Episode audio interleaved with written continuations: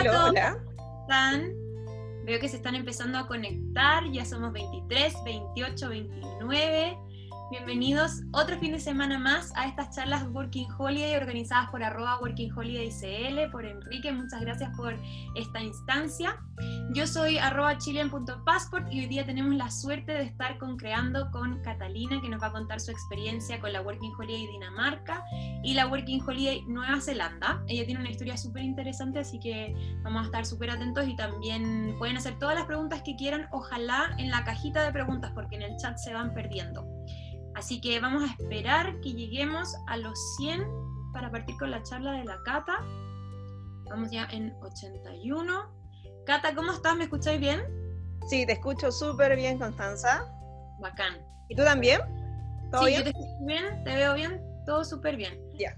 Así que Bien. mm, cuéntanos, bueno, ¿dónde partiste? ¿Cuál fue tu primera Holiday? ¿Por qué te quisiste ir? Y démosle con tu presentación. Ya, ok, mira. Te cuento un poco. Yo la verdad hace como cuatro años estoy buscando la oportunidad de como experimentar una nueva aventura. Y en eso conocí la Work and Holiday de Nueva Zelanda, la cual me costó tres años poder obtenerla. Y fue una travesía porque después de eso, después de la primera vez que no la obtuve, me decaí mucho. Como que fue como que sentía que no era mi destino y la segunda vez volví a sentir que no era mi destino y, y ya ese mismo año vi la, se, vi la oportunidad de la Work and Holiday de Dinamarca, que desde mi punto de vista es una de las más fáciles de obtener. Ujú. Eh, sí que apliqué a esa desde Chile, tomé el avión y ahí como, no sé si pueden ver la el fondo con las Sí. imágenes. Se Ya. Y ahí ya fue la despedida de cuando tampoco tenía la Work and Holiday exactamente de Dinamarca, así que simplemente postulé y entré al país como turista, sacándome los biométricos allá, ¿Ya? y, y allá ya pude obtener la, la visa por el año. Ya. Esa fue súper. una travesía bastante interesante porque estaba en el riesgo de no obtenerla y de, y de quedar como turista y tener que volver a- a Chile Ujú. pero la- el buen destino me dijo que tenía que quedarme y la obtuve. Luego de eso, la llegada a Dinamarca fue atroz, porque estábamos en pleno verano en Chile y allá en pleno invierno, Ah, claro. que las temperaturas fueron increíbles. O sea, para mí fue algo que no me lo imaginaba todos los días, temperaturas menos 15, menos 20, menos 10, no podía sacar las manos de mis bolsillos para sacar una foto. Estas fueron las únicas pocas fotos que tuve los primeros días porque tenía que eh, como aco- acostumbrarme a las temperaturas. No Claro. podía. ¿Cuál es la temperatura Y- más o menos en invierno allá? Mira, el- casi la gran mayoría de los días que estuve allá en, en pleno invierno fueron menos 15, menos 10. Wow. Y de venir de en pleno verano de Chile, de treinta y tantos grados, era increíble el cambio de temperatura. Claro. Pero increíble, la aventura, la temperatura ya es lo de menos comparado con la aventura. Sí, verdad. Y mira, al, como alrededor del mes obtuve la visa de trabajo que me permitió trabajar porque lo que más me costó fue poder tener el, todos los documentos. Porque en ese punto yo tuve un problema gigante, que eso es un tema que me gustaría que a nadie más le pasara, exactamente, porque yo me fui desde Chile con un lugar donde iba a llegar para ¿Ya? tener el, el lugar donde iba a estar, porque allá te piden muchos documentos que para demostrar que tú vives en un lugar como el código postal y todo eso, para poder tener la Yellow Card, la Pink Card, todas las cosas. Y en todo ese tema, eh, al llegar, las personas que, a las cuales nos estaban arrendando el lugar eran unos indios. Ujú. Y no fue la mejor experiencia del mundo porque trataron de hacerla bien posible. Eh, al fin y al cabo, fue un tema de como de, un, de dos semanas poder encontrar el lugar para poder obtener la visa. Así que eso fue una travesía gigante, pero lo maravilloso es que la obtuve. Sí. Y luego de eso, a la semana ya pude encontrar trabajo. Y Una semana encontraste trabajo. sí, alrededor sí, como después de la visa, obtuve como en dos semanas, una semana y media trabajo. Solamente por un aviso que vi en Facebook. Y. Pero es un punto que yo la verdad no hablo inglés. Ya. Eh, puedo entender, pero no me, no, no me sé expresar. Así que la verdad fue algo súper frustrante no poder ser yo dentro de, de un país. Era como que era casi analfabeta. Sí. Y más en Dinamarca que el, idioma, el segundo idioma es el inglés, el primero obviamente el danés, que menos le va a poder conversar. Así que... Es difícil. Muy, muy difícil. Pero al fin y al cabo, como en temas de limpieza, tuve suerte porque justo en ese lugar donde encontré trabajo, que es Racum, eh, eran puros rumanos. Y los rumanos tienen como una tendencia a querer hablar en español y su idioma de repente se asemeja mucho al español. Así que como que igual podía, me podía dar a entender. Así que al principio fue complicado, pero después ya no. Y, y ahí estuve todo el tiempo que pude trabajar porque la Work and Holiday de Dinamarca solamente te permite trabajar seis meses. ¿Para el mismo empleador? Al mismo empleador, pero seis meses la visa total, aún así. No es como Nueva Zelanda, que puedes trabajar el año completo. Ah, no tenía idea. Sí. Dinamarca solamente tiene seis meses de trabajo y seis meses de turista obligatorios. Dale. Así que trabajé los seis meses dentro de la misma empresa que me ven ahí. Me encantó mucho igual la empresa. Al principio fue un desgaste porque se, era directamente limpiar escalera. Subir y bajar dos veces la misma escalera y 50 al día era atroz. Sí. Pero eh, valió la pena el esfuerzo y hice una buena aventura. La que ven ahí comedia rubia era mi compañera de trabajo con la que trabajaba siempre. Y la verdad fue una rica experiencia. Ahí pude vivir bastante momentos entretenidos de mi rutina diaria de laboral. Y ahí la otra imagen que pueden ver es cuando en Dinamarca todo se recorre en bicicleta. Así que la gran mayoría de los países de Europa mucho la bicicleta se utiliza mucho. Pero en Dinamarca es como algo súper especial. Así que recorrí bastante lugares en mi bicicleta, gente que conocí. La verdad es que ese, esos momentos para mí que puse ahí imágenes son momentos que marcaron como un antes y un después de mí, sinceramente. Así que mi bicicleta siempre estuvo conmigo. Era lo más importante dentro de mi visa en Dinamarca. Sí. Y voy muy rápido, vamos, vamos bien. Vamos bien, si es que alguien cree que vamos muy rápido, que nos cuente por el chat, pero yo te voy siguiendo perfecto. Ya, ok. Y mira, la verdad esta experiencia en, en Dinamarca fue lo más increíble. Ahí pude viajar a, tuve la posibilidad de viajar a Sweden, que dentro del mismo, de un tren, que alrededor como de dos horas uno está en Malmo. Y también tuve la posibilidad de viajar a Francia. Y de eso fue, porque me dediqué más a trabajar los seis meses y después me fui a pelear la, ahí voy a explicar, me fui a pelear la Work and Holiday de, de Nueva Zelanda, que me tenía... La tercera la vencida. La tercera la vencida. Después de eso viene eso. Y también ahí pude conocer el Legoland, que es una, de las primeras ciudades de Lego que se crearon, así que para mí igual fue algo increíble. Así que Dinamarca para mí tiene todos los pros que, puedan encontrar a pesar del problema del lenguaje. Es algo que deberían arriesgarse a vivir porque yo es una visa que no la cambiaría por nada.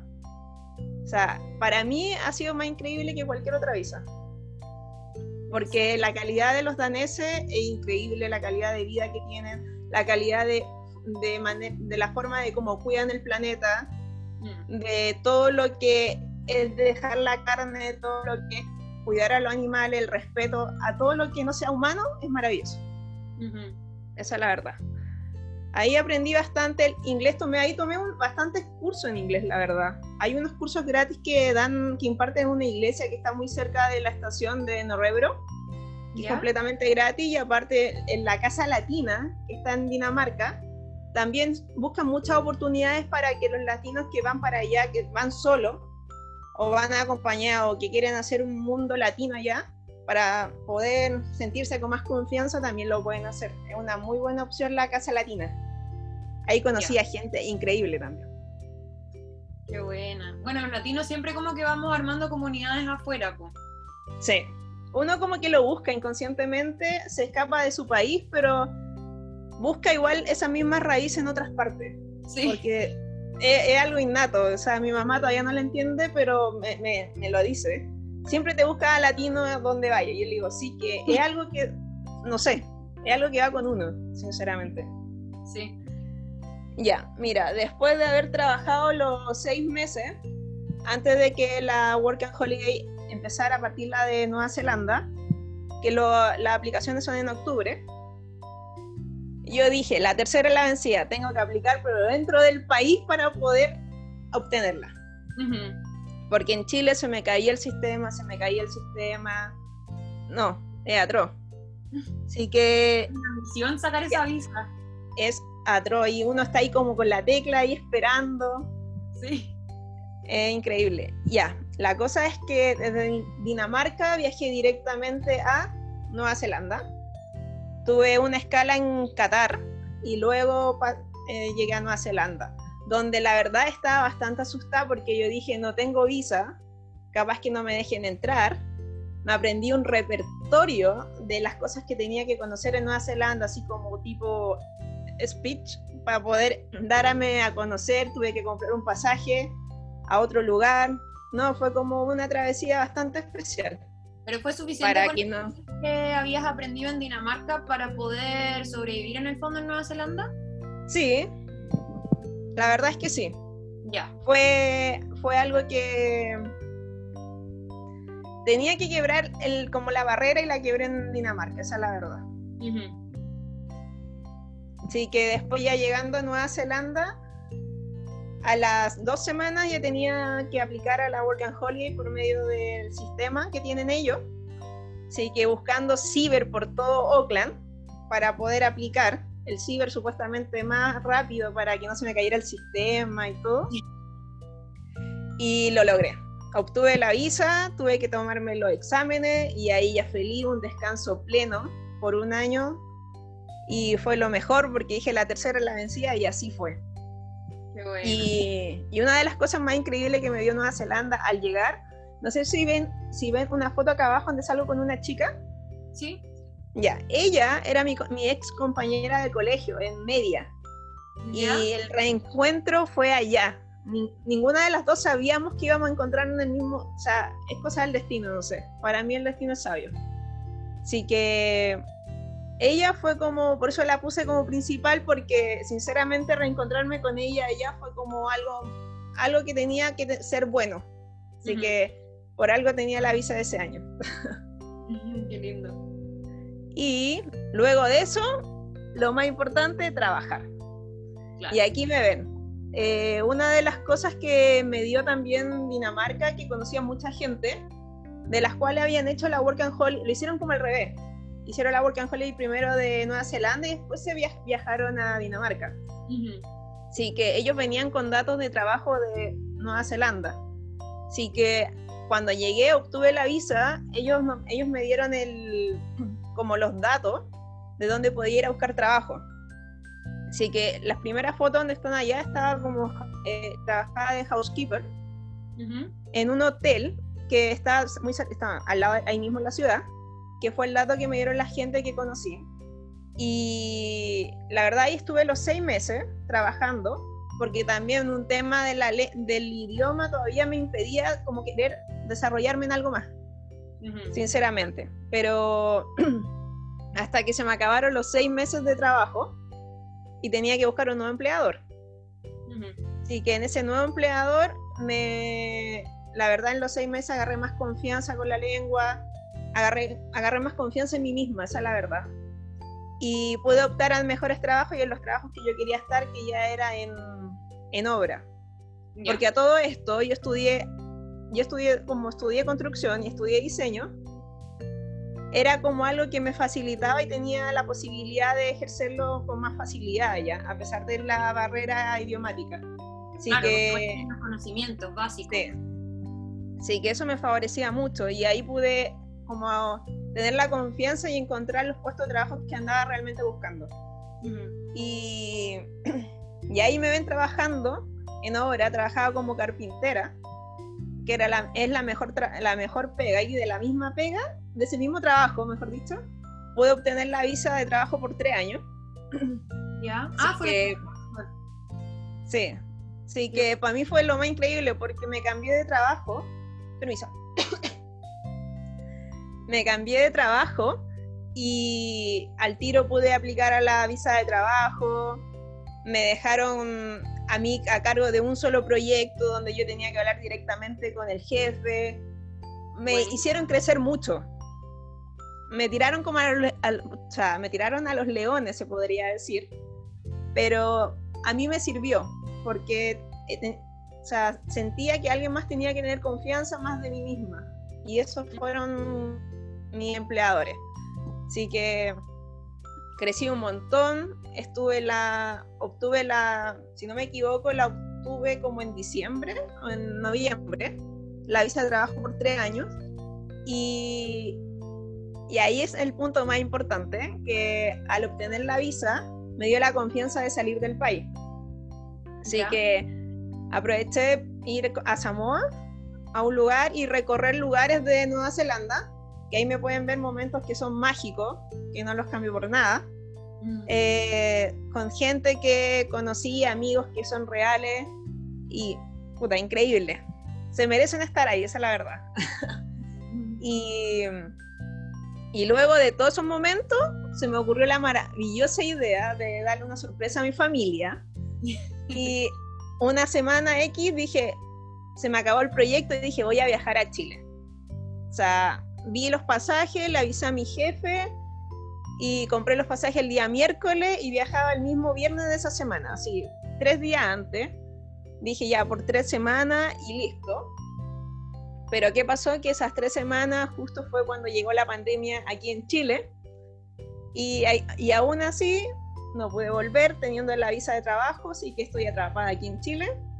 Cosa que igual no cambiaría por nada, porque estoy feliz compartir con mi familia después de tanto tiempo con amigos, con gente, son, o sea, el destino, vuelvo a decir, el destino de uno y así tenía que haber sido de cualquier manera. Así que esa es mi presentación. No sé cómo más, si me, alargué más o me, me, lo hice muy rápido. No, tienes todo el tiempo que quieras. Estaban preguntando en el chat varias cosas. Les quiero recordar que para requisitos y papeleo específico vayan a www.workingholiday.cl porque ahí está detallado todo, todo lo que necesitan para postular a cualquier Working Holiday. Pero vamos a revisar algunas de, las preguntas. A ver, dice, em, pregunta Valentina, si es que para la Working Holiday Dinamarca o de Nueva Zelanda te piden algún nivel mínimo de idioma. Mira, la verdad es que no te piden ningún nivel de idioma, nada. O sea, yo me fui diciendo con suerte hello y era. Y para mí no fue tan, no fue traumático porque igual tenía cierto apoyo, la verdad, pero porque tampoco me fui sola. Pero aún así, debo reconocer que para buscar ciertos tipos de trabajo y buscar nuevas oportunidades laborales, lo ideal sería irte con un nivel mínimo, pero por uno, no porque la visa lo exige. Claro. Esa es la verdad. Y en Dinamarca la verdad le ayudé a bastante gente que conoce Nueva Zelanda para que se pudieran ir y diciéndole que no tuvieran susto por el tema del lenguaje porque cuando uno quiere hacer algo de corazón, el idioma es lo de menos, porque existen los gestos, existen muchas cosas que uno se puede dar a, expresar sin saber el idioma. Si uno va de buena manera y con una mentalidad optimista, lo puede todo, esa es la verdad. Mire, también estaban preguntando, bueno, si puedes repetir cuánto dura cada una de las Working Holiday que hiciste. Mira, la de Dinamarca dura un año, pero solamente seis meses trabajando y seis meses de turista, obligatorios. Eh, la gracia que también tiene la visa de Dinamarca es que te dan una tarjeta que, como se llama Pink Card, es una tarjeta que te da como la ciudadanía europea dentro de, la, de toda la Unión Europea, donde tú puedes viajar con ese carnet por seis meses dentro de toda la Unión Europea sin problema, pero obligatoriamente los seis meses que puedes trabajar es solamente dentro de Dinamarca. Ya. Y es bastante interesante porque los sueldos siempre son, son más de, podría decir, como arriba de un millón de pesos. Y uno puede ahorrar bastante. No es, no es un impedimento, la verdad. Y la de Nueva Zelanda son un año y ahí es lo mejor porque uno puede trabajar el año completo, pero seis meses con el mismo empleador y otros seis meses con otro empleador. No puedes pasar el año completo con un mismo empleador. Y ahí se paga por hora, así que también en Dinamarca, pero la diferencia es que yo diría que en Nueva Zelanda se gana un poquitito menos de Dinamarca, esa es la verdad. Pero la vida es más barata en, en Nueva Zelanda que en Dinamarca, ¿o no? Yo la verdad lo sentí más caro al revés. Sentí más caro Nueva Zelanda que Dinamarca. No sé si... Oh, no me lo hubiera imaginado nunca. No, o sea, yo me lo O sea, para mí es así. Si me preguntan, para mí la vida fue más, más asequible en Dinamarca que en, en Nueva Zelanda. Pero hay algo súper importante, que la vida en, en Dinamarca es súper cara, al igual que en Nueva Zelanda, pero eh, en, Nueva Zelanda uno puede ir con bajo costo y quedarse en, hospedaje o acampar, o cosas de distintas, como más de terreno, como, pero no en Dinamarca es imposible, o sea, las temperaturas pueden bajar mucho y uno no puede acampar, puede hacer el mismo, tiene que tener una calidad de vida como ya dentro de una casa con... Con calefacción. calefacción, con todos los cuidados, o sea, no llegar y irse a la vida en Dinamarca. Sí, no, imposible con ese frío. Mira, Carla está preguntando si es que es mejor sacar la visa aún estando en Chile para Dinamarca o sacarla en Dinamarca. Mira, hay dos posibilidades y la de Dinamarca es algo específico. Hay una empresa que lo hace, que te entrega la visa antes de ir al país. Yo igual tengo un video en el canal de YouTube que hice un, como un esquema súper específico, eh, muy esquemático, mejor dicho, de paso a paso para obtener la visa de la Work and Holiday de Dinamarca. Para mi punto de vista, para que sea gratis la visa, es aplicar antes de viajar con todos tus documentos, todas las cosas que te piden ellos, y cuando entres a Dinamarca tú solamente te tomas los biométricos, que es como ir al registro civil, una cosa así. Cata, ¿cómo se llama tu canal de YouTube? Están preguntando, porque tu Instagram es arroba creando con Catalina. Sí, y el canal YouTube que se llama La Cata Viajera, que no sé si sale como La Cata Viajera o Las Catas Viajeras, es un, no sé. ¿Pero La Cata Viajera o Las Catas Viajeras? Te, explico, La Cata Viajera. la, Cata, Viajera. La pueden encontrar y si no, pueden llegar a través de arroba creando con Catalina. Sí ahí está, hice paso por paso de cómo aplicar a la de Dinamarca, porque sinceramente es muy fácil y algo que mirando a la cámara le digo, chicos, disfrútenlo y háganlo, viajen y, y tomen esa oportunidad que le da Dinamarca, porque esa oportunidad no la van a tener en ninguna otra parte. Oye, también preguntan si es que es seguro, si tú te sentiste segura yéndote sola a estos países. Mira, que eso es lo que dije antes. Anteriormente yo no me fui sola. Eh, hice las cosas solas dentro de cada país, pero no me fui sola. Igual ahí ya fui, fui conociendo al tiro a gente. Uno como que uno habla en español o habla el chilensis y al tiro aparece alguien que te dice buena, pues, y empezáis a hablar y ya uno se hace el enlace al tiro. Y a pesar de que uno vaya sola, nunca está sola. Sí. Así que a mí por lo menos yo me fui con alguien, eh, pero el estar todo el rato sola y hacer las cosas y trámites solas porque uno puede ir acompañada, pero al fin y al cabo la aventura es de uno. Así que en ese sentido, no le tengan susto a las barreras idiomáticas, de verdad, no las tengan. Mira, también estaban preguntando, dice Bastián, dijiste que la visa dura seis meses para trabajar en Dinamarca y la visa dura un año. ¿Te puedes devolver al sexto o séptimo mes a Chile? Claro. Sí. O sea, yo por lo menos eso hice, la, la, por un año, la de Dinamarca, pero me quedé solamente el periodo que podía trabajar.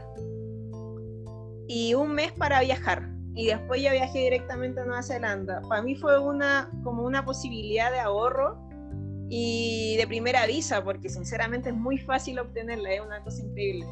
Y pero pues, uno puede hacer lo que quiera, lo único que sí es respetar mucho los tiempos de trabajo y pagar los, los SCAT, que son los impuestos, porque si no te llegan. A mí hasta en Nueva Zelanda, al mes siguiente me estaban cobrando una deuda de impuestos por haber ganado más de lo que correspondía haciendo eso, no, tuve que pagarlo, mejor te cobran por todo, pero hay que pagarlo porque igual uno va ganando esa cantidad de plata que se justifica para que uno pague esos impuestos, así que...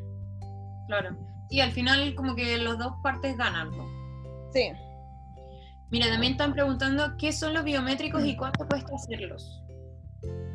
Mira, los biométricos son igual que el registro civil, te hacen todo el registro de las huellas dactilares, te sacan fotos por de lado, o sea, de perfil de frente y aparte la firma digital. Y eso es completamente gratis. Y eso es obligatorio para obtener la visa. Tienes que tener ese registro previo dentro de la Unión Europea para obtener esa, esa visa. Y se puede tomar dentro, eso sí, supe de alguien que las se, se las tomó en otros países, como en Alemania, en, en Italia, no necesariamente dentro de Dinamarca pueden aplicar a la Work and Holiday de Dinamarca, viajar dentro de Europa, se toman los biométricos dentro de, donde puedan y pueden entrar después con la visa ya obtenida. Mira, y también están preguntando mucho por la plata. ¿Con cuánta plata te fuiste a Dinamarca y cuánto pudiste ahorrar en cada país? Mira, en, por lo menos obligatorio en Dinamarca te piden tener un, un monto mínimo como de 2 millones justificando, dos millones y medio, justificando los pasajes eh, de ida y vuelta y la estadía allá. Esa cantidad de plata es algo que hay que saber ahorrar y saber irse con esa cantidad de plata, porque los bonos para poder arrendar algo son muy altos. Yo de hecho el primer lugar donde me quedé, el bono que tuve que dar fueron como de un millón dos. Es como la garantía al arriendo y es un montón de plata. Sí. Es mucho porque te piden mucho, mucho tiempo seguido. Es mucha plata, es mucho, mucho, mucho dinero. Y ahí pude ahorrar alrededor de... Eh, no ahorré mucho, la verdad, porque la gasté. Pero fue como... Bueno, un millón... también. sí, fue como un millón y algo, pero me salió gratis el pasaje por lo menos a Nueva Zelanda. Ahí no gasté nada. Todo con lo que se trabajó en Dinamarca me costé recuperé la plata que ya había gastado del pasaje a Dinamarca y aparte el pasaje a, a Nueva Zelanda. Y en Nueva Zelanda pude ahorrar bastante, alrededor, por lo menos el tiempo que me que me duró la visa de la Work and Holiday, pude haber ahorrado alrededor de 5 mil o 6 mil dólares neozelandeses. No me pregunten cuánto en pesos chilenos, pero más o menos alrededor de eso. Es como la mitad. Deben ser como dos millones y medio por ahí. Sí, como, sí una cosa así, a tres millones. Mira, sí, que igual uno puede ahorrar bastante. Sí. y eso que yo no. Disculpa. No, dale, dale, sigue, porfa. Que uno puede ahorrar mucho más, solamente que yo, sinceramente, no trabajé para ahorrar. Trabajé porque tenía que hacerlo, trabajaba lo justo y preciso. No me, no me, no me dediqué a solamente a trabajar. No te mataste trabajando en el fondo, igual fuiste como disfrutando lo que ibas ganando. Más gastaba que lo que ahorraba, pero por lo menos lo disfrutaba. Sí, pues sí, eso se trata a veces. Te decía que hay un montón de preguntas y mm, algunas sobre requisitos, fechas de postulación y trámites y todo eso está en www.workingholiday.cl y les quiero pedir que por favor dejen sus preguntas en la cajita que dice Q y A porque si las dejan en el chat se van perdiendo, entonces en la cajita de preguntas es mucho más fácil. Mira, dice Matías, ¿cuáles son los trabajos a los cuales uno puede acceder en Dinamarca, considerando que tengo una profesión y que hablo inglés? Para factible viajar por Europa por un año entero con la Working Holiday.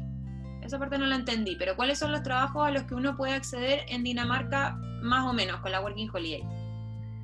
Mira, no teniendo inglés, obviamente el, trabajo mínimo que va a encontrar es como de cleaner o de housekeeper. Es como el. Pero si tienes un nivel de inglés, puedes optar a trabajar de, en el restaurante donde se ganaba mucho más dinero. También trabajaban en temas de oficinas como de call center, una cosa así. Puedes encontrar muchas oportunidades laborales, la verdad, obteniendo, eso sí, asumiendo tu nivel de inglés nunca te tratan de poner frente al cliente, porque muchos de los daneses les molestaba que no supieras danés, se ofendían, porque estaban en su propio país y como que más la gente mayor más que la gente joven. Ya. Pero sí se ofendían, estando en su país, no poder hablar su propia lengua. Ya. Ah, tratan de siempre, sí, tratan siempre de ponerte como no la, no la primera cara que vea un danés, pero sí puede obtener buenos trabajos, teniendo un nivel de inglés. Ya, perfecto. Qué buen dato ese, no tenía idea. Mira, pregunta Bastián si es que hay alguna posibilidad de extender la visa en Dinamarca o se sobrevive con esos seis meses de trabajo los próximos seis meses como turista. Yo creo que se, sobre, se sobrevive bastante porque uno mínimo puede ahorrar un millón al mes y si uno trabaja ya en dos turnos, ya sea en la mañana y después en la tarde, uno puede ahorrar fácilmente dos millones al mes. Wow. Y eso es bastante. Para una sola persona. Y después recorrer Europa te da por montón. Pero hay que tener la suerte de encontrar el, el trabajo en el momento exacto para que tenga todas las cantidades de horas que te están solicitando. Porque muchas veces en invierno se limitan los trabajos y las cantidades de horas que puedes trabajar son solamente 10 horas. Y en verano, como es más movido, puedes trabajar 20. Claro. No es, no es como Chile, así que... ¿Sabes de alguna, no sé, página web o grupos en Facebook que pudieras darle a la gente como referencia para que busquen trabajo? Sí, yo la verdad cuando me estaba buscando trabajo, eh, siempre lo hice por medio de Facebook y de Facebook y una página que se llama se me olvidó pero es una, se llama si no me en arroba creando con Catalina para preguntarle sinceramente no me acuerdo no me acuerdo si se llama Work Denmark una cosa así no me acuerdo exactamente voy a mentir si digo algo pero una de las posibilidades era, era LinkedIn, aunque no lo crean. LinkedIn también encuentra, uno encuentra muchas oportunidades. Sí. Y Facebook. Eran como las dos cosas que yo siempre tenía ahí súper enlazadas en el celular buscando oportunidades, aunque me quedé el, tiempo completo en la misma empresa, porque me pasaban hasta autos, así que no gastaba en nada. Oye, la Working Holiday Dinamarca hasta ahora con lo que he contado suena maravillosa, quiero postular al tiro. Sí, la verdad es que es la más maravillosa que hay. A mí me gustó mucho. Si yo hubiese tenido la posibilidad de extenderla, hubiese tenido la posibilidad de quedarme, hubiese sido otra historia, pero es muy difícil, la verdad, no sabiendo inglés. Partiendo por eso, ellos te, igual te exigen un mínimo del inglés y como ya un paso más allá, saber el danés, obligatorio, obligatorio, obligatorio, obligatorio. Así que por mi lado, cero posibilidad. Tendría que ir de turista nuevamente, pero para nada más. Había que disfrutarla mientras duraba nomás. Mira, es maravillosa. A ver, ¿cómo obtuviste? Ah, si puedes repetir cómo obtuviste la visa en Nueva Zelanda por tres años. Pero esa no es Working Holiday, es otro tipo de visas, ¿no? Sí, esa es la Work Visa, la que me dio un empleador. Esa, la verdad, la obtuve netamente porque tuve la posibilidad de encontrar un, empleador que confiara en mí, en mis habilidades, en mi desempeño, me tuvo a prueba un mes y luego de eso me entregó los documentos que me ayudó para poder aplicar a la Work and Holiday, sala, disculpa, la Work Visa por tres años. No siempre la dan por tres años, normalmente la dan por uno pero a mí me la dieron por tres solamente porque es una de las visas como una de las visas necesarias dentro de Nueva Zelanda, que son los carpinteros, se necesitan mucho. Sí.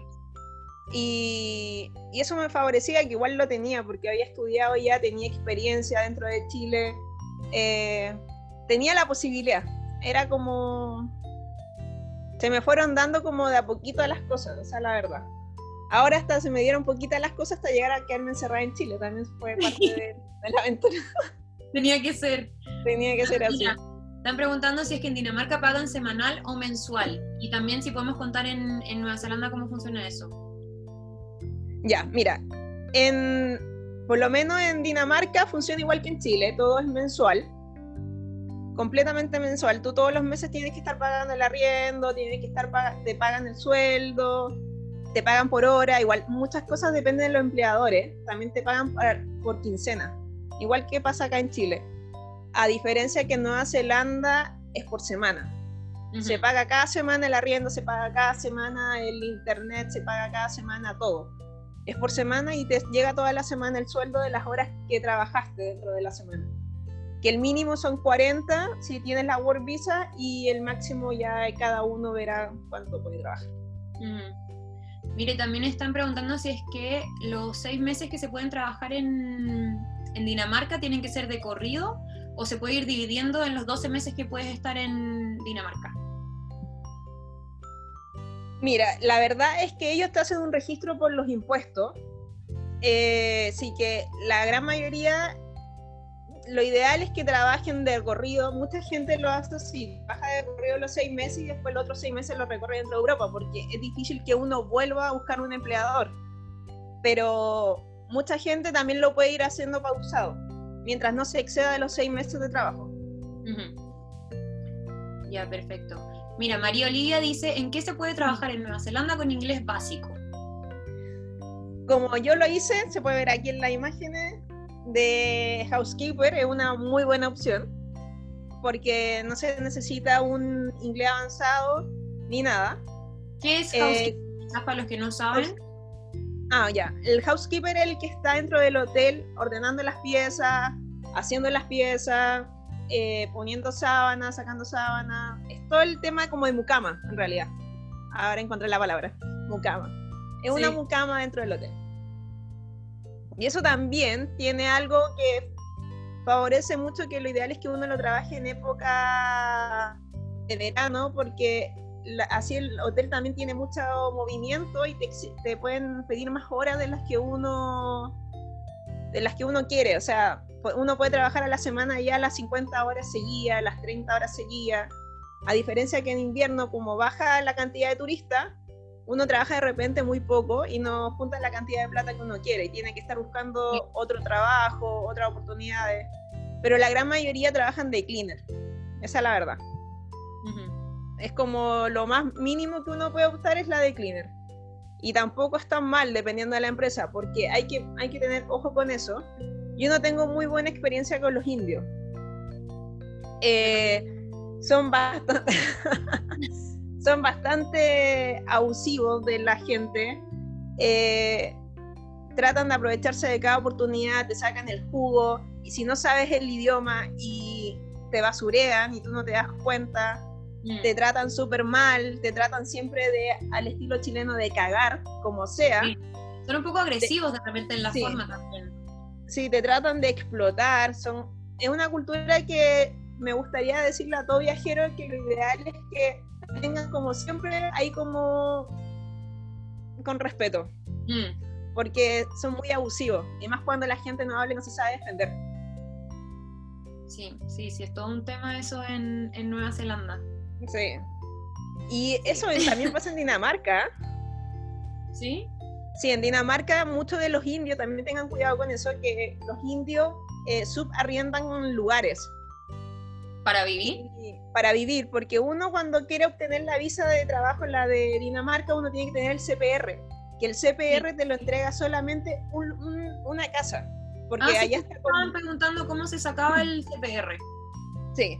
Ejemplo, eh, está en una casa de, de 100 metros cuadrados. En esa casa de 100 metros cuadrados hay tres piezas, en las cuales ellos hacen como un estudio de de que en esa casa deberían haber deberían solamente existir como máximo seis personas. Así que te dan por esa casa seis CPR, que son las son el número el número que te permite obtener la visa de trabajo y, y, mucha gente se aprovecha de eso. Y más los indios que te sacan, te cobran como 200 coronas más o 100 coronas más solamente por tener el CPR. Eh, te ponen en lugares súper malos, te, no, sí que los indios son un tema, tengan mucho cuidado con ellos, en cualquier parte del mundo yo creo. Sí, no es de racista, es de hechos. Sí. Uno lo va... ¿Qué indios? Indios, la gente de, de India. India. Claro, sí. Mira, dice Andrés quiere saber si es que recomiendas buscar trabajo antes de irte al país o ya estando en el destino. Yo personalmente prefiero dentro del país, para que, por lo menos para mí fue un problema el tema del idioma. Si trataba de buscar trabajo fuera del país, sinceramente me iba a ser más complicado que estar cara a cara, como lo dije. Me expresaba con gestos, ponía, me ponía a dibujar, eh, decía que iba a ser bien el trabajo, pero prefiero, o sea, desde mi punto de vista, yo creo que es más recomendable mostrar la, mostrarse en persona para obtener una realmente un buen trabajo, porque ahí uno ve también quién está, a quién quiere, a quién quiere trabajarle.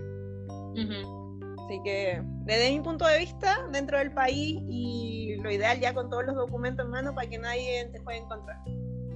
Sí, importante ir con el, con el currículum y también que ellos sepan al tiro cuál, qué tipo de visa tienes, porque así no pierdes tu tiempo ni ellos tampoco, porque a veces no contratan gente work and holiday. Sí.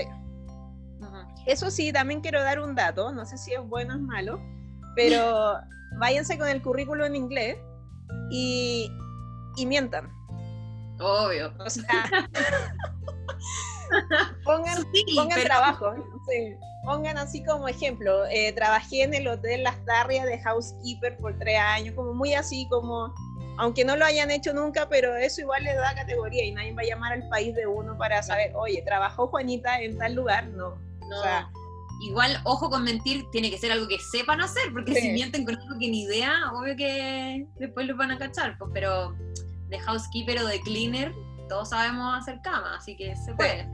Pero eso sí, en el primer trabajo ahí de housekeeper, yo también mentí un montón, puse que trabajé en muchos hoteles. Y cuando me tocó la entrevista de trabajo, eh, una semana antes me, me, puse a practicar en el departamento cómo hacer las camas, viendo videos, viendo de todo, porque tenía por lo menos que tener el nivel mínimo de saber cómo se le llama a las sábanas, cómo se les llama a las colchas, a las tazas. Por lo menos ese, ese lenguaje me, me lo preparé antes de ir a la entrevista. Claro. Porque eso es como mínimo, aunque uno no sepa inglés, si voy a ir a una cafetería a decir que quiero ser dishwasher, eh, tengo que por lo menos saber cómo se llama cada uno de los elementos dentro de la cocina, lo más mínimo. Sobre todo si tienes tanta experiencia ya en esos trabajos. que son, uh, tengo años de experiencia, así que... Cata, mira, Tomás quiere saber si es que, mm, ¿cómo lo hacías para vivir? Si es que arrendabas con más personas, se comparte piezas, se comparte casa, ¿cómo lo hiciste? En Dinamarca eh, tuve la posibilidad de arrendar una pieza donde en el mismo departamento vivía con dos argentinos y un italiano y otra chilena. Ahí en los departamentos eran gigantes, así que no tenía ningún problema. y es muy bueno rentar con más gente porque Dinamarca, a pesar de que yo dije que no era tan caro, igual es caro lo arriendo. Así que eso hay que tener ojo con eso. Y en Nueva Zelanda viví primero el, como los seis meses dentro de un departamento de estudio, que son, son como asequibles de pagar cuando uno ya tiene trabajo. Y luego de eso viví con más gente. Pero igual depende mucho de la cantidad de plata que uno pueda ganar y la cantidad de plata que uno se lleve. Sí. Eso por cada uno ya es algo de personal. Mira, Alexandra tiene una pregunta súper buena. Dice, ¿cuáles son las principales diferencias, las más importantes entre Nueva Zelanda y Dinamarca?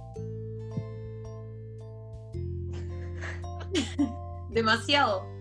Demasiadas, pero si quieres buscar oportunidades eh, para quedarte en el país, te recomiendo 100% Nueva Zelanda.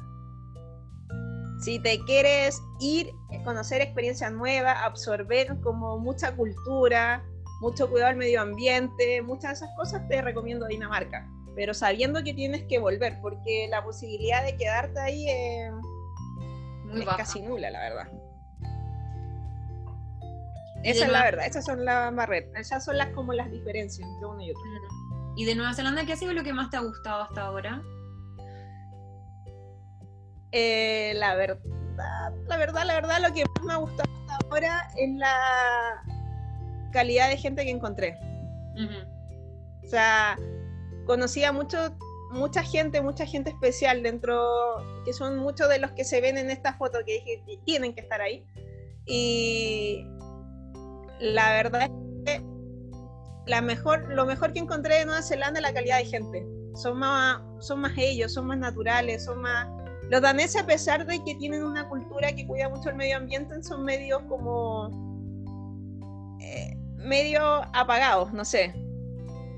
Y tienen una, una como una agenda muy estricta de horario, de rutina, a diferencia que lo de los neozelandeses son como más abiertos, como que igual les gusta un poco lo latino, a pesar de que no son latinos. Una cosa media rara. Esa, esa, es como. Es lo más especial que encontré dentro de Nueva Zelanda. La gente. Sinceramente, la gente. Sí, son bacanes. Mira, preguntan con cuánta plata recomiendas llegar a Nueva Zelanda y con cuánta plata recomiendas llegar a Dinamarca como para sobrevivir las primeras semanas sin estar trabajando. Mira, en Dinamarca recomiendo que lleguen mínimo con dos millones y medio o dos millones. A diferencia que en Nueva Zelanda ya con un millón y medio uno puede subsistir. Pero Dinamarca en ese punto, si no tienes trabajo, es muy caro porque partiendo tienes que, como lo dije anteriormente, en Nueva Zelanda se paga por semana. Igual uno es distinto, uno puede arrendar algo por semana. En Nueva Zelanda uno lo arrienda, o sea, en Dinamarca, disculpa, en Dinamarca uno lo arrienda por el mes. O sea, uno, el gasto es como, debería ser lo mismo, pero uno como que lo ve más, porque ya mm. viene sumar las cuatro semanas, no sé, es algo de uno, pero yo diría que en Dinamarca lo ideal es que se vayan con dos millones y medio o dos millones, no menos que eso, si no la van a pasar muy, muy, muy mal. Y por lo menos en Nueva Zelanda ya con un millón y medio uno puede estar tranquilamente. O dos millones. Dos millones, yo creo, no sé. ¿Y cuánto tiempo crees tú que se demora más o menos en encontrar trabajo en Nueva Zelanda, independiente de que tú ya conocías un par de contactos? ¿Como cuánto se demora la gente más o menos en promedio? La gente en promedio se demora muy poco si va con, con la mentalidad abierta de trabajar en lo que sea hay mucha gente que me topé en el camino que ellos estaban esperando encontrar oportunidades de lo que estudiaron dentro de Chile. Sí. Y ese tipo de gente se va como con una expectativa muy alta y se cae muy rápido porque no quieren aceptar ciertos trabajos, que el horario, que aquí, que tengo que limpiar. A diferencia que si uno va con la mente abierta, decir ya, me voy a presentar a las oportunidades que más quiera y, y voy con todo encuentran de labor en la construcción, que uno lo mira como si fuera algo muy pesado, pero sinceramente no lo es. De repente hay veces que uno... Distintas aristas, pues no todo es cosas. Sí. Yo por lo menos tuve la oportunidad de trabajar un mes de labor, la construcción, y yo pensé que era un desgaste total, así como estilo... Eh, como, lo, como la gente que trabaja acá en Chile de labor, se podría decir, que es una pega muy pesada Sí, pero en Nueva Zelanda, ¿no? De repente te hacen trabajar un día completo y uno está simplemente parado mirando algo. Por, por seguridad. ¿En o, Sí. O de repente a mí me contrataban y tenía que estar todo el día caminando en el mismo lugar, así como de un lado para otro, de un lado para otro. O en otras ya tenía que barrer. Y por lo menos en uno de, las, de los trabajos de labor que encontré, me hice amiga, me hice muy amiga de, de mi jefe de ese proyecto. Y él fue el gran como pilar que me ayudó mucho a obtener la visa de trabajo porque me dieron cartas de reconocimiento dentro de la obra, me hacían hacer trabajos de lo que yo estudié. Eh, no, muchas cosas. Fue como mejor arriesgarse a todo y, ir aprovechando las oportunidades que te va dando el camino. Si uno ya salió del país, mejor asumir el riesgo y irse con todo. Sí. Mira, y a propósito de, la, de las oportunidades del camino, Karen está preguntando si es verdad que uno en Dinamarca puede comer gratis con lo que regalan en los supermercados. Sí. Eso ¿Es verdad? Sí. en Dinamarca lo que hay, eh, se junta mucha, hay lugares donde recolectan toda la comida que no se vendió en el día y la a lugares donde uno va con su carrito, da como una propina, unos tips y puedes entrar con tu cajita e ir sacando todo lo que tú quieras. Y es completamente gratis. Y si no tienes para dar propina, también puedes llegar y sacar comida. Ahí yo, muchas veces iba, sacaba verdura, pan y todo está en buen estado. Porque eso es lo que tienen los daneses que respetan la comida aunque no se venda. No porque no la podemos vender, la vamos a tirar y pisotear para que el que la, se la coma tenga que ser un mendigo. No. Eh, es es un tema cultural muy grande y allá puedes comer gratis, completamente gratis. Y partiendo que puedes recolectar las botellas, las latas y por todas esas cosas te van dando plata. Que también es uno de los videos que tengo en el canal donde... Ah, claro, como para pagar el metro, todas esas cosas. Sí, pues, que sirve para todo ese tema. De, y encima que uno se puede comprar una bicicleta y gratismente llega a todos los lugares dentro de Copenhague. es una... Por eso son cosas que son muy distintas de Nueva Zelanda. Claro. Y ahí uno puede ahorrarse bastante, ya sea comiendo, recolectando esa, esa, misma comida que otra gente las toma y tú solamente vas como a un supermercado gratis, como una mini feria gratis, una cosa así. Y todo, igual es todo limpio, no es comida vencida, pues no es nada vencido. Nada vencido, la verdura está buena. Eh, lo que más puede ser que de repente las cosas venzan como a los dos días o al día, pero tú tomándolo también tienes que asumir que te lo vas a comer, no es que lo vayas a botar.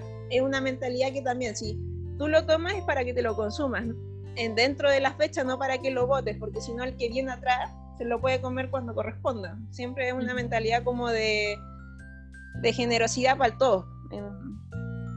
Claro. Veo también varias preguntas de gente que quiere saber cuándo se abren las fronteras, cuándo van a empezar a, a procesar visas y les quiero recordar que nosotros no tenemos esa información, esa información la da cada país a través de su embajada. Entonces cualquier cosa que lean por ahí en internet chequeen antes porque la única información oficial es la que sale en la embajada de cada país al que ustedes quieren postular. Y aprovecho de recordarles que pueden entrar a www.workingholiday.cl para encontrar todos los requisitos, el límite de edad, los seguros, cuánta plata tienen que llevar. Todo eso lo pueden encontrar en el blog de, de Enrique. Y mira, Cristian está preguntando si los europeos, ¿cuál es su nivel de amorosos o si son fríos? ¿Cómo te fue con, con eso siendo latina? La verdad es que yo no lo encontré fríos. La gente que pude conocer no las encontré frías. Eh, eran como, o sea, latinos no eran, no tenían como ese carisma, ni para poder decirte cosas bonitas, ni para poder tratarte bien, como que igual quisieran ser de una manera, pero obviamente la sangre te lleva por otro camino, igual, como que está bien marcado. Pero la gente eh, trata siempre de, de, ser como cariñosa, a pesar de que no sea como uno está acostumbrado. Es lo mismo que yo creo que cuando le pasa a un colombiano que allá son como, ay, amorcito, que la cuestión que aquí, que allá, y llegan a Chile y aunque uno los trate con cariño, no, no tenemos el mismo acento, no tenemos el mismo tono y nos sale como medio fingido, no sé. Pero allá son bastante cariñosos cuando la gente quiere serlo. Ojo con eso, ¿no? O sea, no hay que encasillar a toda la gente del mismo, como el mismo saco. Hay, hay gente de, por lo menos de Dinamarca, que quieren como ser muy sensibles, pero no todos. También hay unos que son súper nacionalistas, muy, muy nacionalistas. Así que hay un mix, hay un mix. Evitar tirarse al tiro a dar un beso, entonces, de todas maneras. Bueno, sobre todo ahora con la posibilidad. sí, menos. Mira, quieren saber también cuál es la mejor fecha según tú para llegar a Dinamarca. La mejor fecha, lo ideal es cuando esté como terminando el invierno, porque mucha gente deja de trabajar en época de invierno, pero luego de eso se reactiva todo. Y en ese periodo es cuando los daneses están buscando full mano de obra. Así que para mí, mi para mi consejo es irse cuando se está acabando el invierno para que puedan optar a esas pegas y pueden estar un mes en, horario de invierno, pero ya el segundo mes van a estar horario de verano, full trabajo, full hora, full ahorro y todo. Por ahora mm, que vi pasar por ahí que la, postulación es el 8 de octubre a Nueva Zelanda, sí, pero como están las, las, cosas con la pandemia ya está suspendido el proceso, así que no se sabe cuándo va a ser el día de la, mm, de la postulación, para que para que no estén sentaditos ahí el 8 de octubre porque no, no se van a abrir nunca las postulaciones. Había otra persona que se me olvidó la pregunta, pero quería saber cuál fue tu peor experiencia en Nueva Zelanda y tu peor experiencia en Dinamarca. O sea, yo tuve como peores experiencias personales, pero de las que se pueden contar, la peor experiencia que tuve en Dinamarca fue la de la con los indios, en, en, el departamento porque se, o sea, me fui con el departamento, o sea, nos fuimos con el departamento arrendado y mostraban en foto algo que era completamente distinto. Llegamos y ya teníamos que estar en una pieza muy chica, el departamento no se podía ocupar completo, estaban pidiendo más plata. No, eso fue como la peor experiencia porque eso yo no se lo he contado a mi familia, pero lo voy a contar ahora. ¿Están conectados o no tienen idea? No, no lo sé. Pero el tema es que peleando con estos indios para que nos devolvieran la plata, ellos no nos querían devolver y ahí era un millón y algo de bono. Eh, era como un millón cien, un millón dos. Eh, el cual no nos querían devolver y dijimos que no estábamos de acuerdo con el arriendo, todo. ¿Qué pasó? Que en pleno invierno nos quedamos en la calle, tira, así, con las maletas en la nieve, todo era como, ¿qué hacemos? ¿Qué hago? ¿Para dónde me voy? No había nada. Eh, pero ahí pasó algo que también fue muy valioso, que el día anterior fui a conocer la Casa Latina, que está en, ahí mismo en Dinamarca, y nos, la, yo le, había, habíamos contado la experiencia que estaba pasando, y la cuestión es que ellos dijeron, cuando ustedes necesiten algo, simplemente llamen y digan qué puede pasar. ¿Qué pasó? Que, que se, me quedé en la calle y los llamé y le dije, ¿sabes qué? Que estoy en la calle, no sé para dónde irme. Me dijeron, llama a la policía porque tú estás legal. Si ellos quieren, te tienen que devolver la plata. Llamemos a la policía y te vamos a ayudar. Y yo y me acuerdo de haberle dicho a los indios, enfurecida, en mi inglés muy analfabeta. Pero igual enojadísima. gritando, desesperada, diciéndole que iba a llamar a la policía, a la policía. Y y ellos se asustaron y no sé, un segundo a otro tenían la plata en catch, o sea, en efectivo, y la pasaron al tiro, quedé en la calle. Y ahí conocí a la gente de la Casa Latina, que ellos me encontraron un lugar donde pude quedarme como por dos semanas, hasta encontrar el arriendo definitivo. Pero la verdad es que fue algo, el peor momento porque yo veía, mis maletas, veía las maletas en la calle, no sabía para dónde ir, estaba en un país donde no conocía a nadie el, idioma. Eso es lo peor. Fue atroz. De hecho, yo lo tengo todo grabado. Algún día dije voy a subir el video al canal, pero hasta ahora no lo he hecho porque como que todavía me tiene frustrado el tema. Pero, eh, pero al fin y al cabo fue la peor experiencia.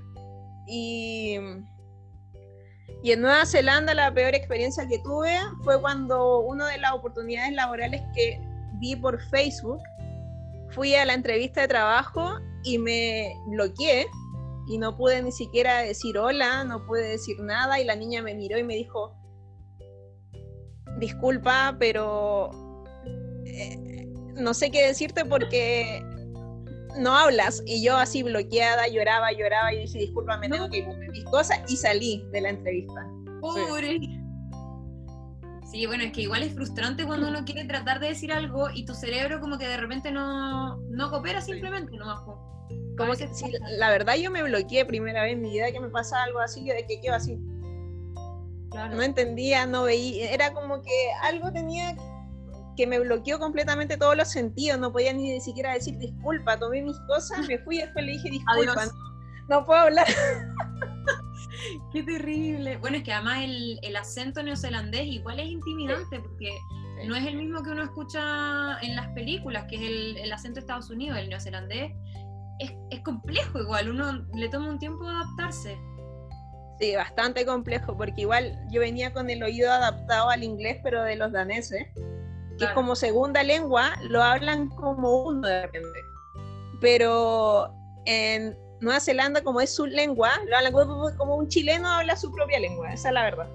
Sí. Es completamente distinto al inglés que uno puede escuchar en una serie, en una película, muy, muy distinto. Sí, de todas maneras. Cata, te quiero dar mil, mil gracias por compartir tu experiencia con nosotros. De verdad que rico haberte conocido. No se olviden en, en Instagram, arroba creando con Catalina, si quedaron con, con más preguntas. Y no sé si quieres eh, mandar un mensaje final a toda la gente que está conectada y que te estuvo escuchando. No sé quién estará conectado, pero si alguien me conoce, les mando un beso gigante. Y acá una de las personitas que ven ahí en el fondo de pantalla, les mando un abrazo gigante porque muchos de ellos me están ayudando todavía con mis cosas que están repartiendo en Nueva Zelanda, ya que me quedé atrapada acá en Chile. eh, me están cuidando las cosas dentro de su propio hogar y todo eso, sí que se lo agradezco, le mando un beso gigante a todos ellos, en especial a mi familia que ahora me están aguantando en esta pandemia. Y un beso gigante a Diego, a Maca, a, todos los que están ahí, y en especial a Yami, que ha sido un gran apoyo dentro y fuera del país, y que bacán. Y gracias, Constanza, por la entrevista. y Enrique también. De nada, de nada. Después conversamos más de Nueva Zelanda por interno. Ok. Muchas gracias a todos por conectarse nuevamente. Gracias también a Working Holiday CL. Enrique, no se olviden de seguirlo en arroba Working Holiday CL. Su blog es www.workingholidaycl. Yo soy Conifollo de arroba chilean.passport y encuentren a la Cata en Creando con Catalina. Nos vemos el próximo fin de semana en otra charla de Working Holiday. Chao. Chao, chicos. Chao, chao a todos.